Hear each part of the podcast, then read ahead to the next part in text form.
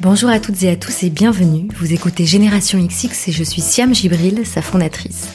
Dans ce podcast, vous découvrirez des parcours de vie, tant professionnels que personnels, des femmes, des projets, qu'ils soient d'entreprise, associatifs ou culturels. Vous écouterez de quoi nourrir votre curiosité et vos questionnements sur les autres, le monde et vous-même. J'espère que chaque écoute vous donnera envie de mener à bien vos projets et participera à ouvrir votre champ des possibles.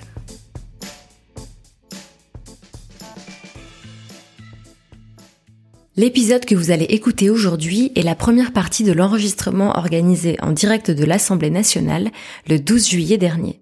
C'est à l'occasion des 20 ans de la délégation aux droits des femmes et à l'égalité des chances entre les hommes et les femmes, et sur invitation de sa présidente, la députée Marie-Pierre Rixin, que cet épisode a pu être enregistré.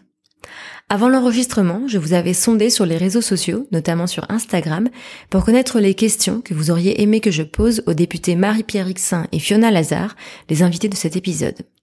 J'ai synthétisé vos propositions et en conséquence, j'ai choisi de donner comme thème à cette discussion celui des inégalités salariales entre les hommes et les femmes.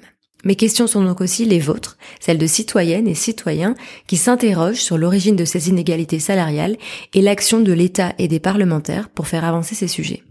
Avec les députés Marie-Pierre Rixin et Fiona Lazare, nous avons donc notamment parlé de temps partiel, de retraite, de stéréotypes sexistes et de congés paternité. La deuxième partie de cet épisode live, avec notamment les questions du public, sera diffusée mercredi prochain. Les références citées dans cet épisode sont disponibles dans la description et sur générationxx.fr, Pour partager vos réactions et être tenu au courant des prochains événements et actualités de Génération XX, vous pouvez nous suivre sur Instagram, Facebook, Twitter et vous abonner à notre newsletter. Génération XX à l'Assemblée nationale partie 1, c'est maintenant et je vous souhaite une très bonne écoute.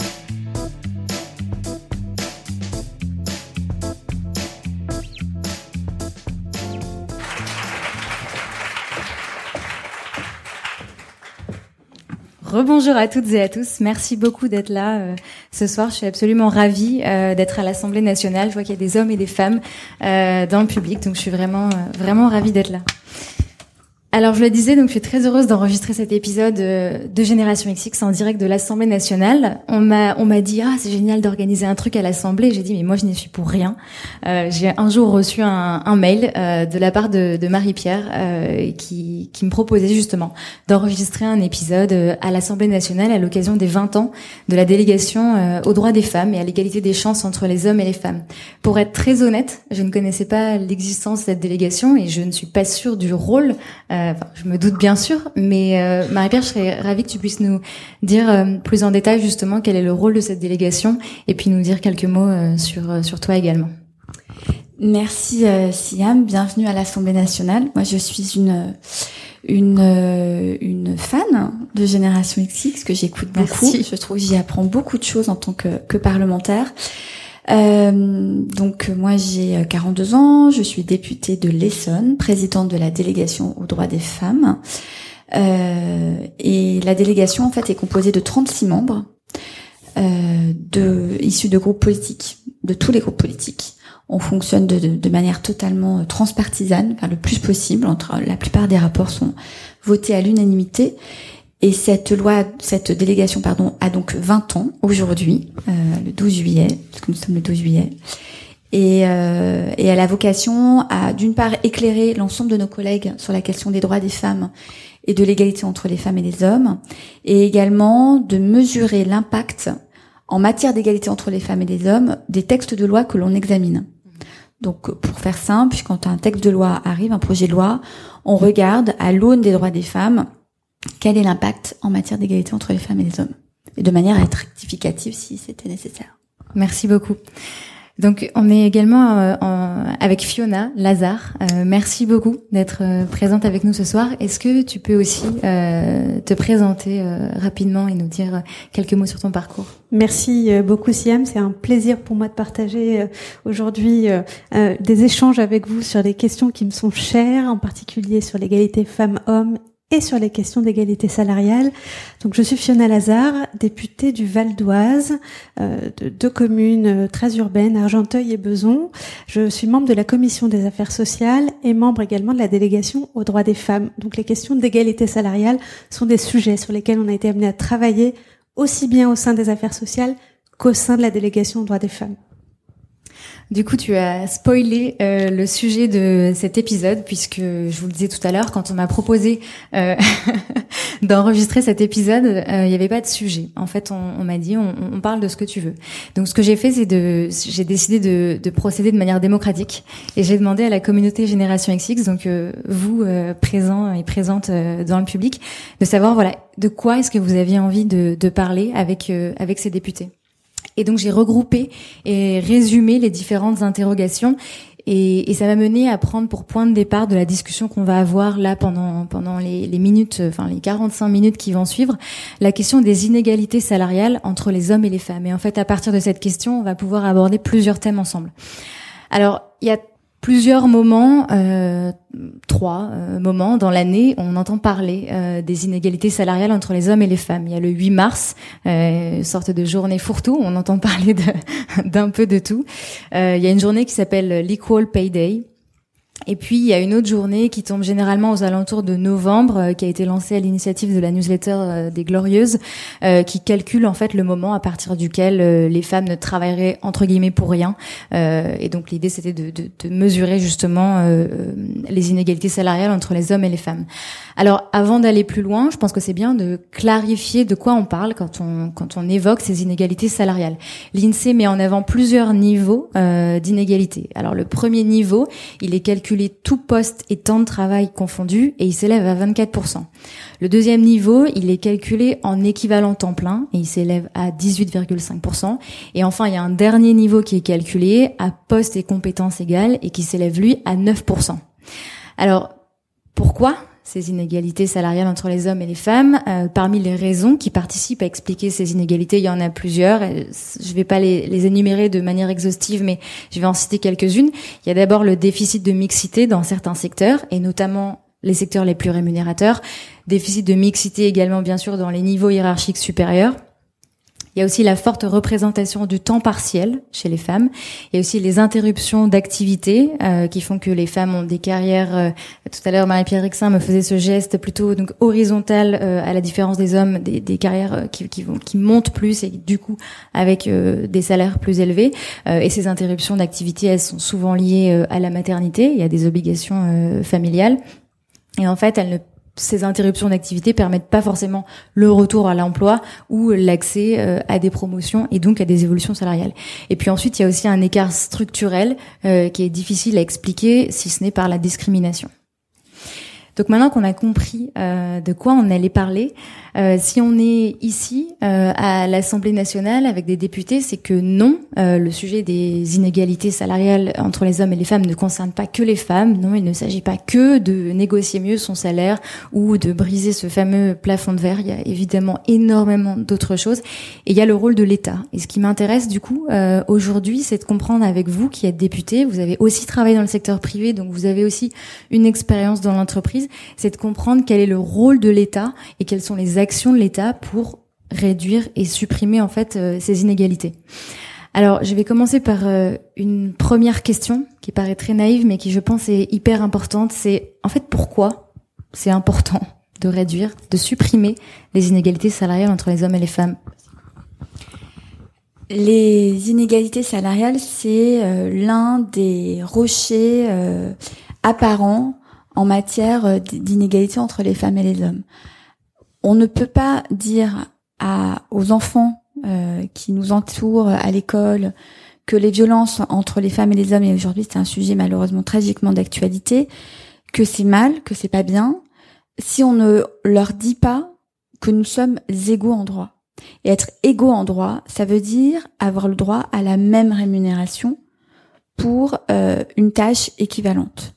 Et d'ailleurs, interroger des enfants autour de vous si vous en si vous en connaissez, euh, ils seront extrêmement surpris par euh, le fait qu'aujourd'hui euh, les femmes et les hommes ne toucheraient pas les mêmes sommes d'argent pour un, travail équivalent. Donc il faut absolument que nous arrivions à résorber dans les faits ces inégalités salariales, parce que dans la loi aujourd'hui, depuis maintenant 1972, euh, les femmes et les hommes sont payés, doivent être payés de la même manière, sauf que dans les faits, ces inégalités salariales, elles subsistent. Et en 2019, c'est totalement incompréhensible et c'est totalement justifié que ce soit incompréhensible. il faut que nous trouvions des solutions à la fois sur le plan législatif, mais également il faut qu'il y ait des contrôles de la part de l'administration concernant ces inégalités salariales. Et enfin, il faut que les entreprises comprennent qu'elles ont un manque à gagner en termes de compétences à maintenir ces inégalités salariales. Euh, et donc, de fait, c'est la société dans son ensemble qui n'a qu'à y gagner à faire en sorte que les femmes et les hommes soient enfin euh, payés de la même manière pour des compétences et des tâches équivalentes. Peut-être un mot juste à rajouter là-dessus, c'est quand même une étude de l'OCDE qui disait que si nous résorbons l'inégalité dans l'accès à l'emploi entre les femmes et les hommes euh, comme il se doit, cela va créer concrètement de la croissance pour les entreprises, ça va apporter de la croissance. Donc il faut y aller, c'est nécessaire pour toutes les, les raisons que tu viens d'évoquer, y compris pour la croissance de nos pays. Tout à l'heure, on en parlait euh, en off euh, quand on préparait cette, euh, cette conversation, et on se disait que oui, il y a toujours cet argument qui est avancé que c'est bon pour l'entreprise, c'est bon pour la croissance. Et en fait, on se disait, mais est-ce que c'est pas un peu triste finalement de devoir avancer cet argument, qui certes est un bon argument à avancer parce qu'en face, ça permet de parler le dialogue des entreprises et donc de les faire bouger en ce sens-là. Mais au final, ça veut dire quoi? Si ça faisait pas de croissance, on, on s'en fout? Justement, c'est un des arguments, mais ça ne doit surtout pas être le seul argument. Je crois que le premier argument, c'est bien l'égalité des droits et l'égalité réelle, parce que euh, voilà, l'égalité salariale est inscrite dans la loi depuis 72. Maintenant, il faut passer, c'est ce qu'on appelle une égalité formelle. Maintenant, il faut que ce soit une égalité réelle, que sur les fiches de paye, il n'y ait plus 9 à 25% d'écart entre euh, un homme et une femme. Et ça, c'est le travail que nous devons poursuivre, parce que si on continue euh, au rythme auquel on avance jusqu'aujourd'hui, euh, il n'y aura pas d'égalité salariale avant 2168. Et je crois que nous sommes un peu plus pressés que ça. Il y a des raisons aussi dont on a dont on n'a pas parlé, mais en fait ces, ces inégalités de salaire entre les hommes et les femmes, elles ont aussi des conséquences directes sur les femmes parce qu'on pourrait se dire ça peut être une décision. Euh, là, je prends le couple, l'exemple d'un couple euh, hétérosexuel où on dirait bon bah l'homme va gagner plus, la femme va se mettre en retrait et puis euh, va prendre un temps partiel ou va gagner moins.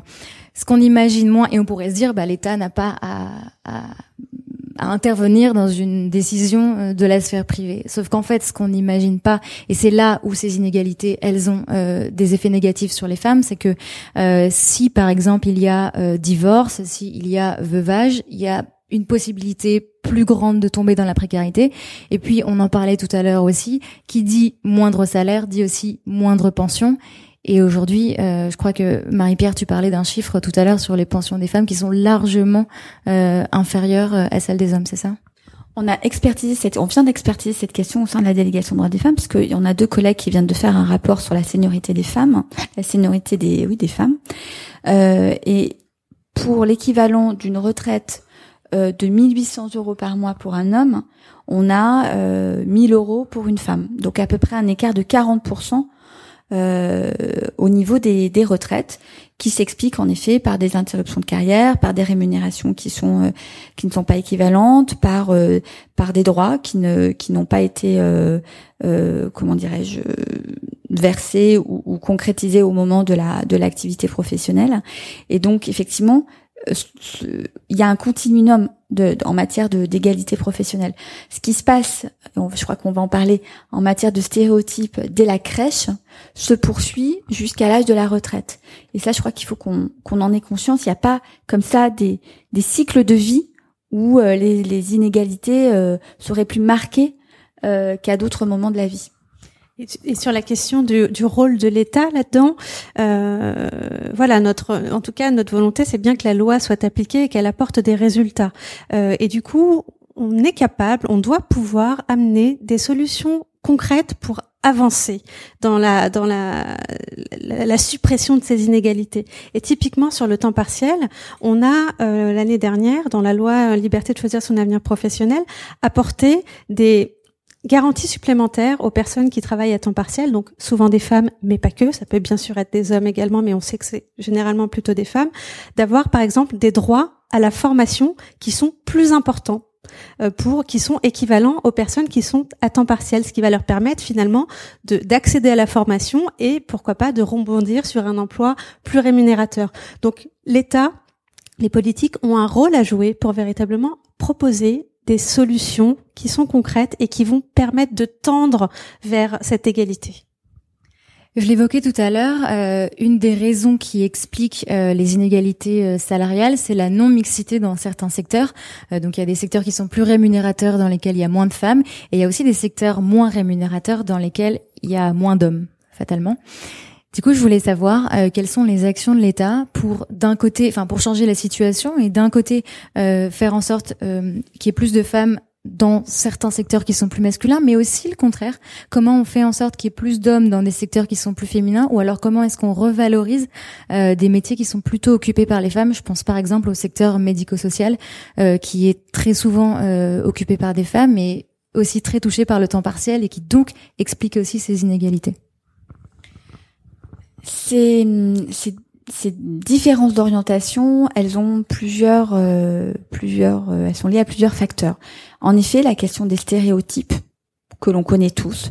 On sait par exemple que euh, il y a une proportion supérieure, une large proportion supérieure de filles dans les dans les sections littéraires, non pas par parce qu'elles sont beaucoup plus nombreuses que dans les sections scientifiques, mais parce que les garçons vont moins dans les sections littéraires, bien moins que les filles. Donc euh, ces orientations, elles se créent dès euh, la crèche. Il y a des études, un certain nombre d'études qui ont été montrées, qui montrent très facilement que l'on propose des jeux de construction euh, aux petits garçons alors que l'on propose des jeux d'imitation aux petites filles par exemple donc tout cela est, finalement est assez construit donc là nous en tant que peut-être pas en tant que législateur, on va pas intégrer dans la loi euh, ce genre d'éléments. En revanche, le fait de faire des des, euh, des évaluations des politiques publiques et de demander notamment aux services de l'État et aux différentes administrations d'être particulièrement vigilantes sur les circulaires, sur les euh, sur la formation des professionnels qui interviennent dans ces dans ces dans ces lieux d'apprentissage ou de ou de ou de garde d'enfants, évidemment, ça a des conséquences. Euh, mais la question, elle est également et c'est là où peut-être on a sûrement un rôle à jouer, c'est la question également du sexisme.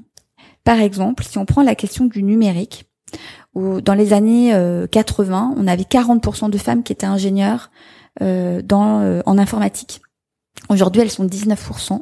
Ça décline d'année en année. Alors, c'est pas propre à la France c'est une problématique qui est, qui, est en fait liée au monde occidental. On retrouve la même problématique à, au niveau de l'Europe et on la retrouve euh, également, par exemple, dans des pays comme les, États-Unis. Et évidemment, il a été prouvé, donc ça vaut euh, pour une assemblée comme l'Assemblée euh, nationale par exemple, mais pour une, entreprise ou pour une association, un syndicat, qu'à partir du moment où il y a moins de 30% de femmes dans une assemblée humaine, plus il y a des phénomènes de sexisme qui se mettent en place.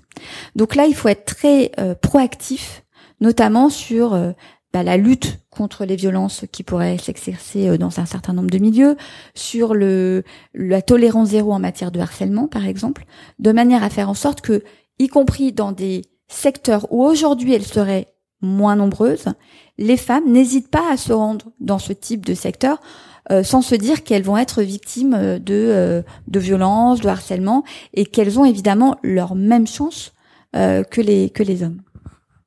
Oui, peut-être un, petit mot sur euh, les, stéréotypes de genre dès le plus jeune âge.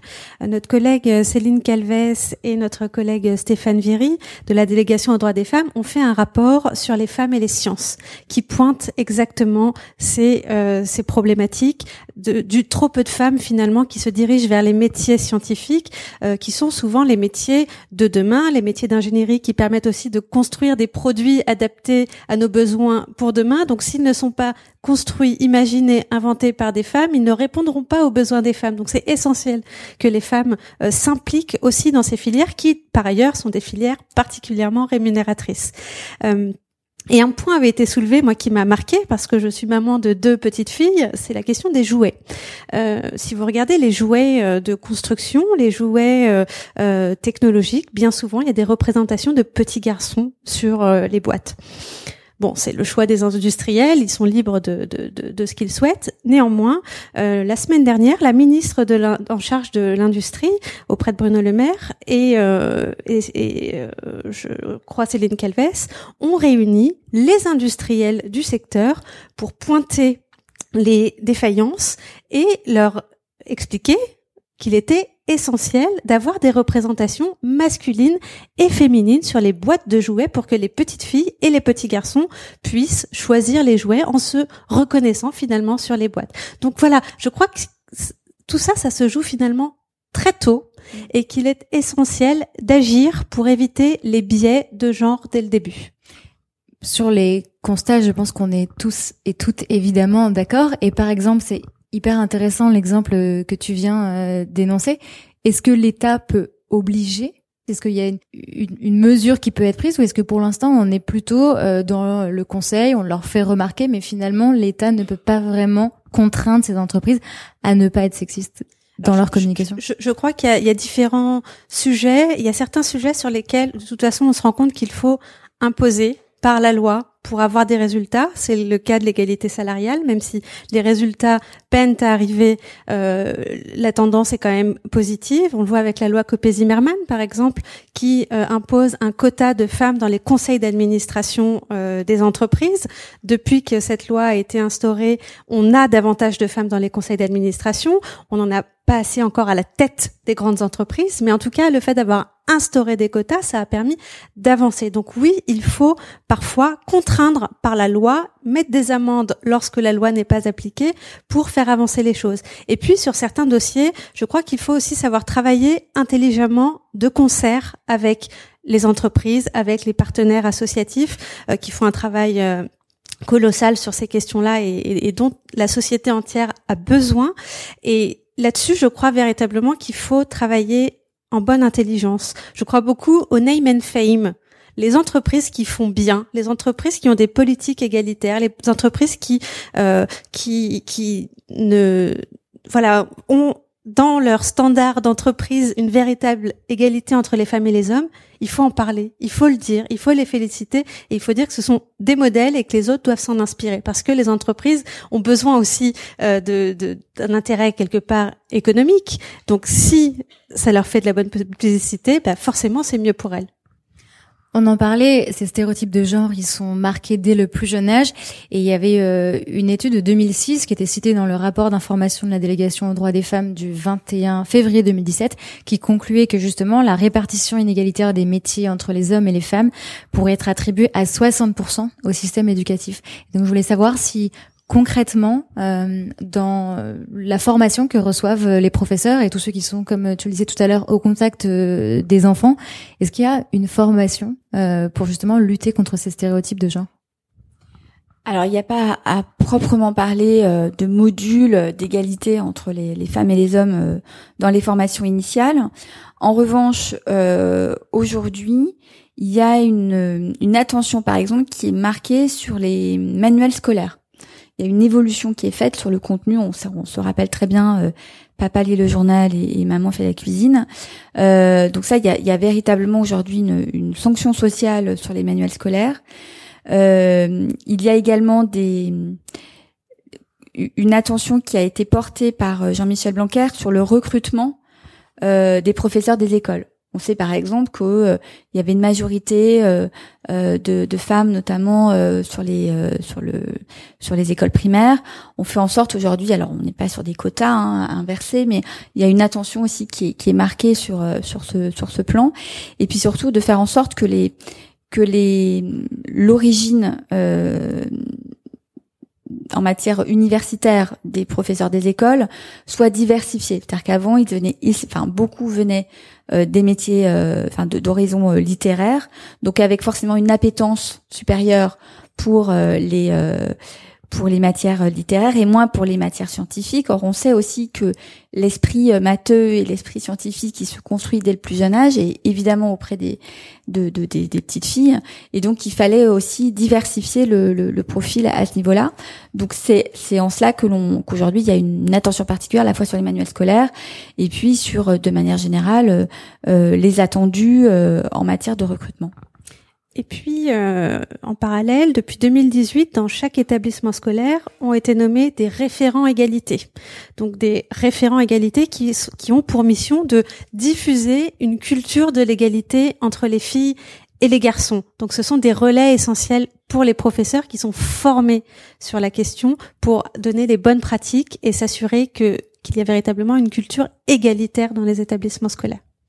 Et donc là, on reparlait à nouveau donc d'orienter les filles vers des filières scientifiques. Et qu'en est-il des actions pour ce que je disais tout à l'heure du contraire, et aussi d'orienter euh, les hommes vers d'autres secteurs, parce qu'on disait qu'il y avait des secteurs très porteurs d'emploi qui sont, on en parlait, les métiers du numérique, mais les métiers par exemple du secteur médico-social qui vont, qui sont eux aussi porteurs d'emploi. Je pense par exemple aux aides à domicile, sachant qu'on a une population extrêmement vieillissante, qui sont aujourd'hui des emplois plutôt occupés par les femmes. Comment est-ce qu'on fait aussi pour que les hommes euh, s'orientent aussi vers ces métiers-là? Alors typiquement, euh, l'exemple qui me vient en, tête, c'est le nouveau président du syndicat national des sages-femmes, qui est un homme. Euh, donc c'est intéressant de se dire aussi que une, une, assemblée de femmes a pour la première fois à sa tête un homme qui est très actif d'ailleurs, qui est assez intéressant. De, il a une manière d'approcher la profession qui est, innovante. Euh, et donc ça, voilà, tout ça évidemment, ça participe de se dire aussi que bah, des hommes peuvent être sages-femmes. Euh, donc ça, c'est un peu un, premier point. Après, l'idée de dire il faut qu'on oriente aussi les hommes vers des métiers qui sont plus précarisés ou moins valorisés. En fait, la problématique, elle est plutôt de se dire pourquoi systématiquement euh, à partir du moment où un métier est féminisé, il est dévalorisé. Et c'est ce qui se passe aujourd'hui. On a par exemple les métiers de la justice, ou euh, les métiers de la médecine qui sont de plus en plus féminisés, voire très féminisés, et qui sont moins euh, attractifs. Je parlais euh, cette semaine avec une journaliste qui me disait de la même manière qu'aujourd'hui, les métiers du journalisme politique étaient de plus en plus féminisés et que c'était pas toujours facile pour elles. la reconnaissance, en tout cas de leur de leurs conditions de travail, n'était pas aussi euh, intéressante que lorsque évidemment euh, le, le, métier euh, était davantage masculin. Donc ça c'est plutôt ces interrogations là qu'il faut que nous ayons en matière là encore de de, de, sexisme et de, de dévalorisation des, des, des, fonctions à partir du moment où elles sont portées par des femmes. Donc là on en revient toujours à des problématiques de domination masculine et de et de et de, de vision en tout cas de l'acceptation des femmes dans leur d'empowerment en matière professionnelle. Tout à l'heure, on parlait justement euh, de revaloriser euh, les métiers euh, plus précaires, et donc ça m'amène sur le sujet dont on a qu'on a commencé à évoquer aussi du temps partiel, du temps partiel subi, qui est aussi le résultat ben, d'une organisation du travail qui, plutôt que de proposer des temps, des temps pleins, euh, morcelle finalement, et propose des temps partiels qui sont souvent occupés par les femmes à nouveau là-dessus euh, Qu'est-ce qui est proposé par euh, l'État et quelles sont, quelles sont vos pistes de réflexion aussi euh, au sein de la délégation? Alors, je ne sais pas tellement par, par, où commencer, mais on a parlé des stéréotypes de genre, donc je ne vais pas revenir dessus. Mais on constate qu'il y a beaucoup de temps partiels qui sont subis, d'autres qui sont choisis, mais que les impacts sur la carrière et la retraite ne sont pas toujours mesurés. Donc déjà, je crois qu'il y a un, nous avons un rôle important qui est celui de d'alerter, de, de, de, faire comprendre que finalement ces inégalités, euh, elles, elles s'accroissent avec le temps. On l'a vu très clairement avec le rapport de nos collègues sur la seniorité des femmes. Euh, finalement, les inégalités s'accumulent au fil du temps et lorsqu'on est senior, c'est d'autant plus euh, d'autant plus compliqué. Euh, voilà. Et puis sur le temps partiel, enfin, je crois qu'il y a aussi un, un sujet, c'est qu'il faut qu'on arrive à faire une, une révolution culturelle euh, et se dire que euh, les femmes ne sont plus les seules à devoir s'occuper des tâches euh, domestiques, des tâches ménagères, des enfants. Euh, les, les, les, conjoints, les papas, les messieurs euh, peuvent aussi s'occuper de la maison, s'occuper des enfants autant que les femmes. Et donc, il n'y a pas de raison que seules les femmes soient amenées à réduire considérablement leur temps de travail. Et ce que je disais tout à l'heure, et je vais le redire parce que je crois que c'est très important, ce qui a été fait sur la question de la formation. Parce que moi, je suis convaincue que vous savez, les métiers se transforment et dans, en 2050, il y aura la moitié des métiers d'aujourd'hui qui seront complètement transformés. Donc il faut qu'on arrive à préparer les métiers de demain. Et pour cela, il n'y a qu'une seule solution, c'est la formation. Et donc accroître les droits à la formation de ces personnes à temps partiel, ça va leur permettre de d'avoir les outils, d'avoir les moyens pour rebondir vers d'autres postes plus qualifiés, plus rémunérateurs. Et, c'est en cela, je pense, qu'on va pouvoir réduire les inégalités. Alors sur la question du temps partiel, moi je rejoins totalement euh, la position de, de Fiona, euh, notamment sur la question euh, de la répartition des des tâches des tâches ménagères et des tâches parentales. Vous, savez que 75% des tâches parentales sont occupées par les femmes et 71% des tâches ménagères. Plutôt l'inverse d'ailleurs, 71% pour les pour les tâches les tâches parentales. Trois heures et demie par jour pour les femmes et deux heures pour les hommes. Donc il faut qu'on arrive à, à, à, rééquilibrer ça. D'ailleurs, ce qui est intéressant, c'est qu'il y a aujourd'hui des études américaines qui montrent que dans les couples homoparentaux, euh, la question se pose exactement dans les mêmes termes à partir du moment où l'enfant arrive dans le couple. Euh, des, parents euh, de même sexe ont, ont moins de difficultés, ont moins il y a moins d'écart salarial au départ, et à partir du moment où arrive l'enfant, eh bien il y a un des deux parents euh, qui vit un déclassement professionnel ou qui vit la question du, temps partiel. Donc on voit bien que la question notamment de la, de maternité, de la, la charge des, des, fonctions parentales, elle est au cœur de l'égalité salariale et l'égalité professionnelle. Et je crois qu'on va en parler tout à l'heure, mais il faut qu'on on arrive à résoudre cette problématique-là. Dans les pays du Nord, par exemple, ont très bien réussi à le faire pour qu'ensuite, euh, eh bien, ça, ça rejaillisse mécaniquement sur l'égalité professionnelle et l'égalité salariale. Mais véritablement, l'un des nœuds du problème, il est, il se situe à, ce niveau-là. Je pense que du coup, ce à quoi tu pensais, c'était notamment de faire le, le lien sur euh, le congé du deuxième parent, évidemment. Et pour ça, je voudrais euh, euh, parler d'une tribune qui est parue dans Le Monde euh, en juin dernier, qui a été euh, signée par le collectif pour une parentalité féministe et qui réclame donc l'allongement du congé du deuxième parent et son alignement sur la durée obligatoire du congé maternité. Alors l'idée de, de, de, cette mesure, qui s'appuie effectivement sur des études et sur l'exemple de, de, de, différents pays, c'est de permettre une meilleure répartition des tâches domestiques et parentales dès la naissance. cette mesure, elle permettrait aussi de supprimer une discrimination euh, qui est subie par les femmes et on en parlait tout à l'heure qu'elles aient des enfants, qu'elles souhaitent avoir des enfants ou pas d'ailleurs, euh, qui est lié à ce qu'on appelle le risque parentalité, c'est-à-dire la crainte qu'un salarié s'absente euh, à l'arrivée d'un enfant.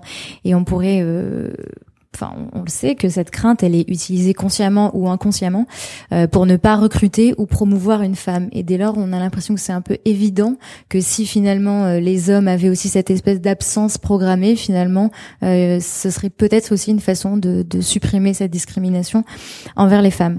Les opposants à cette mesure invoquent deux raison principale, un, le coût financier d'une telle mesure, et deux, euh, l'incertitude à propos des effets euh, qui en découleraient. Et du coup, je voulais savoir si c'est ces mêmes freins euh, qui sont utilisés par l'État pour ne pas légiférer en faveur de cette mesure. Qu'est-ce qui freine aujourd'hui l'allongement du congé du deuxième parent et l'alignement sur la durée obligatoire du congé maternité?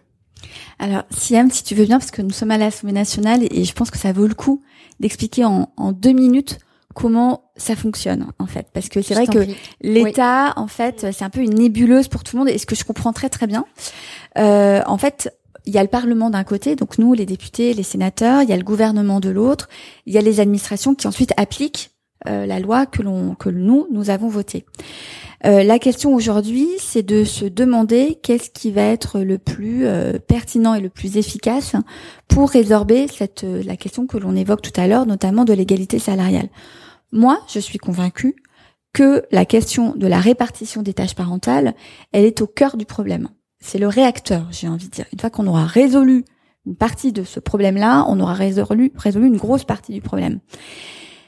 Et toute la difficulté, parce qu'on parlait tout à l'heure d'orientation, par exemple, on sait aujourd'hui qu'il y a des jeunes filles, par exemple, qui sont en terminale et qui euh, choisissent leur orientation professionnelle en fonction de ce qu'elles imaginent de la conciliation entre leur vie professionnelle et leur vie familiale. Donc on voit bien que la question de l'orientation professionnelle, elle est également déterminée par cette question-là. On voit notamment que dans les pays du Nord, et moi quand je suis allée en Suède, moi j'ai posé la question notamment au lobby des femmes en leur disant mais comment vous en êtes arrivé aujourd'hui à avoir cette égalité que tout le monde vous envie? Et donc il y avait trois éléments qui revenaient. Euh, la première qui était l'individualisation de la fiscalisation euh, des foyers La deuxième, c'était en effet le congé parental et on va y revenir. Et le troisième était notamment le fait d'offrir à tous les enfants à partir de l'âge de deux ans une place, euh, notamment dans une dans, un, dans une crèche. Et donc le congé parental et notamment dans sa conception euh, suédoise, mais on pourrait parler de la conception euh, espagnole parce que depuis le mois de mars, l'Espagne est très en avance sur la question, et de se dire qu'il faut que non pas de le rendre obligatoire, mais de permettre en fait à aux deux parents qui le souhaitent, qui souhaitent avoir une, une prise en charge de, la garde de l'enfant plus longue dans la durée, ça leur est permis à partir du moment où cela est pris de manière égale par la femme et par l'homme. Alors moi j'ai mené un certain nombre de rencontres. ils, étaient d'ailleurs euh, présents la semaine dernière à l'Assemblée nationale avec par exemple le blog Le Paternel qui euh, est très actif sur la question. Et donc de se dire que euh, il faut que l'homme en tout cas ou le, deuxième parent, parce qu'on peut imaginer que ce soit le deuxième parent, se retrouve également dans la hum, confrontation avec l'enfant seul, hors la présence de la mère ou du premier parent, pour ensuite comprendre ce qu'est notamment la charge mentale. Parce qu'il n'y a pas uniquement le fait euh, de changer la couche, il faut aussi penser à changer la couche ou à mettre l'écharpe autour du cou. Et ça, il faut que le, les deux parents y soient confrontés à un moment donné pour qu'ensuite tout au long de la vie de l'enfant, les deux parents aient la même conscience de ce qu'est euh, de prendre en charge un enfant euh, très concrètement au quotidien. Et avec donc des mêmes réflexes, ça veut dire aussi qu'il faut que cela se soit valorisé par les entreprises. Ça veut dire aussi qu'il faut que les et je sais qu'il y a un certain nombre d'entreprises déjà qui le qui le mettent en place, de se dire que par exemple, euh, lorsqu'un père euh, arrive devant la machine à café en disant oh là là euh, j'ai laissé euh, mon fils avec 39 de fièvre avec la babysitter j'espère que ça va ça, ira ce soir et que que je vais pas être appelé en pleine journée.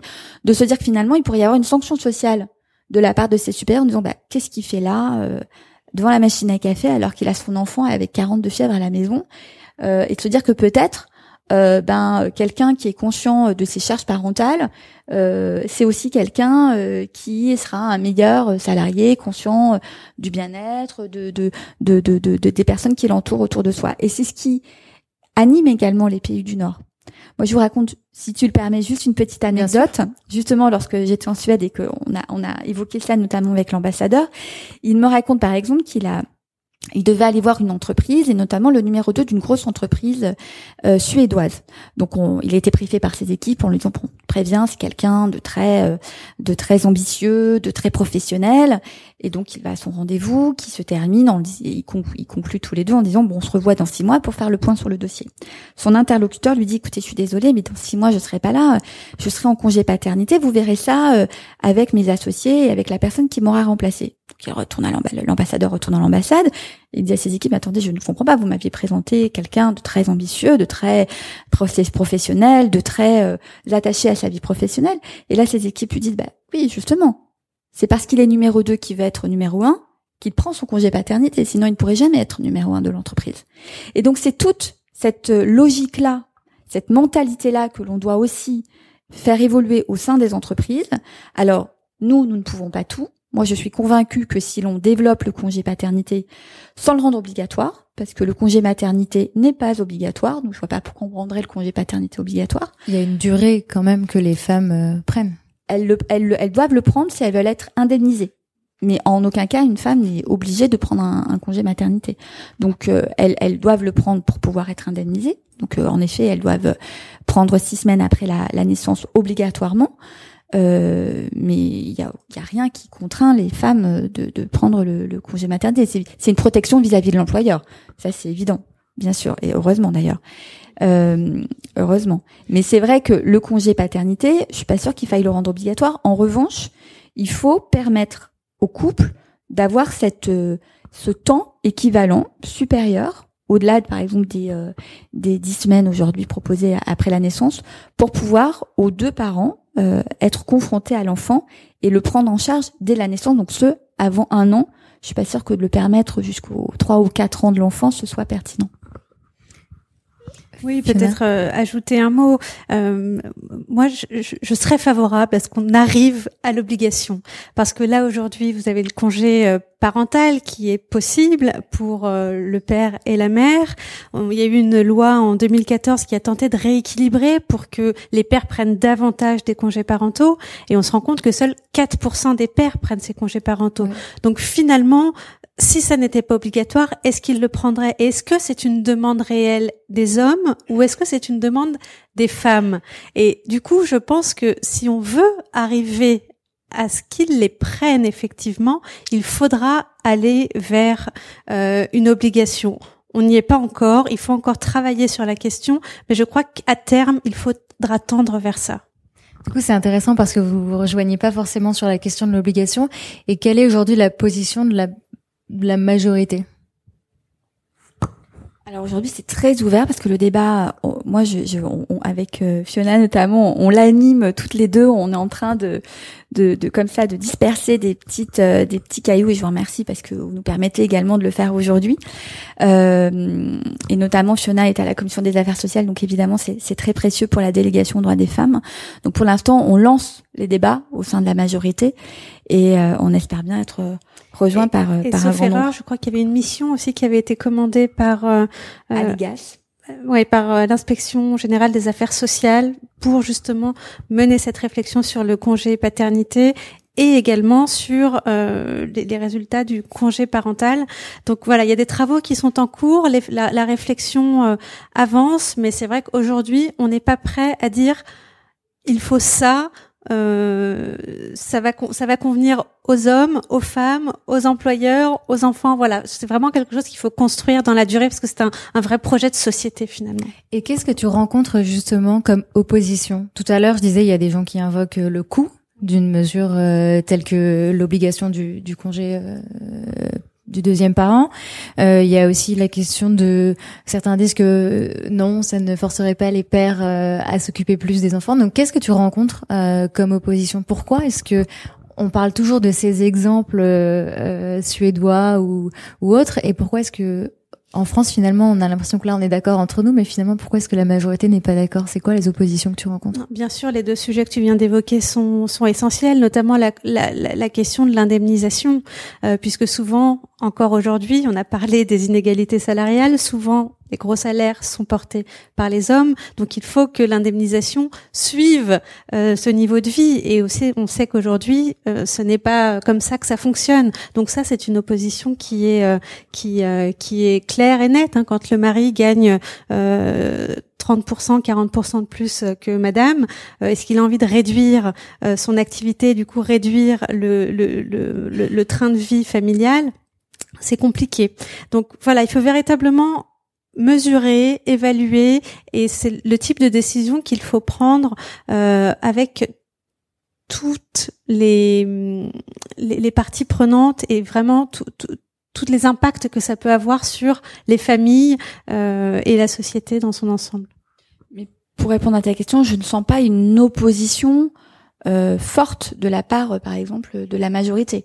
Si c'est l'image que l'on renvoie euh, euh, en tout cas, je, je, je, tiens à la rectifier parce qu'aujourd'hui, euh, il n'y a pas une opposition claire de l'ensemble du groupe majoritaire à, cette idée-là. Je crois que la, la, question a besoin d'être d'être mûrie, euh, d'être approfondie pour effectivement convaincre également sur le plan budgétaire, parce que c'est une lourde responsabilité lorsqu'on est législateur de mettre un euro à un endroit en matière de politique familiale. Et donc moi, par exemple, je je, je viens d'être, euh, enfin, je vais rentrer dans la mission d'information sur la politique familiale et, et j'en suis très heureuse parce que ça va être, ça va me permettre de convaincre également des collègues de groupes différents sur euh, la pertinence de ce, de ce sujet-là. Et ça veut dire qu'effectivement, quand on met un euro dans le congé, euh, par exemple paternité, on va pas le mettre ailleurs. Et donc il faut, il faut qu'en effet, on soit certain que ça va bien atteindre l'objectif qu'on s'est fixé au départ et que ça en vaut le coup.